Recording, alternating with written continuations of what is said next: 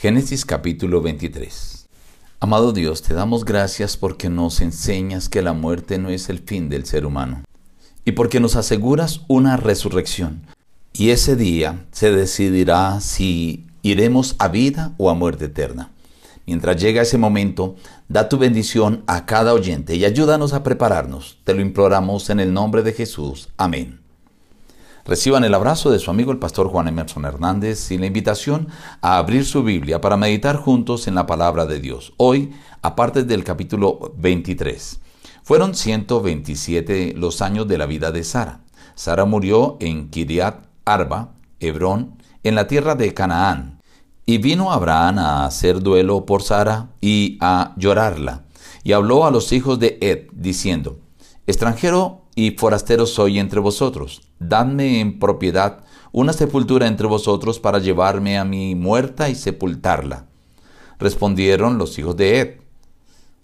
Tú eres un príncipe de Dios entre nosotros. Sepulta tu muerta en lo mejor de nuestros sepulcros, pues ninguno de nosotros te negará su sepulcro, ni te impedirá que entierres a tu muerta. Abraham se levantó, se inclinó ante el pueblo, y habló con ellos diciendo, si en verdad queréis que yo me lleve y sepulte a mi muerta, oídme e interceded por mí ante Efrón, hijo de Soar, para que me dé la cueva de Macpela, que tiene al extremo de su heredad.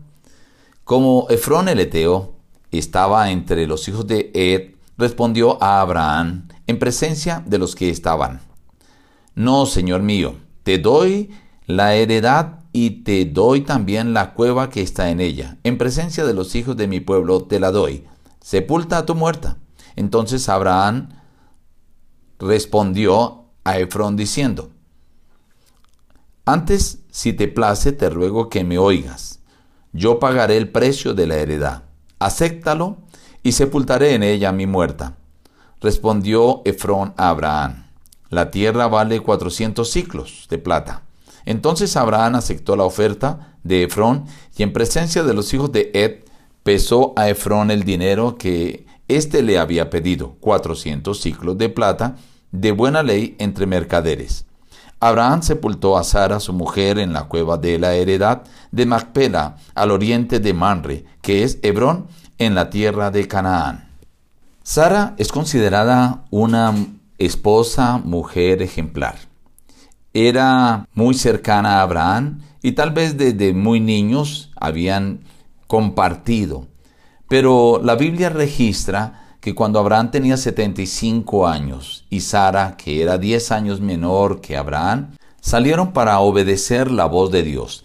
Así que durante más de 60 años Sara estuvo acompañando como esposa a Abraham en todo su peregrinaje y en uno y otro lugar donde ellos iban, Sara siempre velaba por el bienestar de Abraham. Estuvo dispuesta a presentarse como hermana.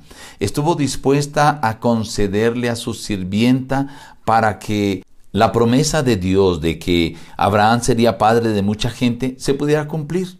Pero a la vez fue una mujer sabia, porque cuando vio que había contratiempos entre el hijo de la esclava y el verdadero heredero de Abraham, Isaac, tomó una determinación firme. No heredará este con mi hijo. Y de esta manera Dios le dijo a Abraham que debía obedecer a Sara. Pero llegó el momento donde Sara fue al descanso, murió, a la edad de 127 años. Suficiente tiempo habían compartido con Abraham. Ahora Abraham llora por Sara, compra una heredad y allí la sepulta en la cueva de Macpela. Debido a la situación de duelo, Efrón, uno de los hijos de Ed, el propietario de todo ese terreno, le vendió la última parte de su terreno a Abraham y al parecer se aprovechó de la situación de duelo para cobrar un valor que se cree, algunos comentan, era muy alto. Pero Abraham era un príncipe muy rico, muy poderoso y estuvo dispuesto a pagar ese valor por ese predio. Y allí sepultó a la que fue su mujer, Sara, quien no solamente se destacó por su belleza, sino también por su obediencia y sumisión a su esposo Abraham. ahora quedó sepultada. Pero algo interesante que la Biblia menciona es que la muerte no es el fin del ser humano. Dios ha prometido que habrá una resurrección, tan solo que unos resucitarán para vida eterna y otros para muerte eterna. Y es para enfrentar esa determinación que tú y yo debemos prepararnos. Tal vez hoy, como Abraham, te esté tocando dar la despedida a algún ser querido que ha bajado al sepulcro. Pero ten la esperanza, la seguridad de que habrá una resurrección y debemos prepararnos para ese momento cuando tendremos que enfrentar nuestro juicio definitivo. Y ahora nos despedimos diciendo busca a Dios en primer lugar cada día y las demás bendiciones te serán añadidas. Que Dios te bendiga.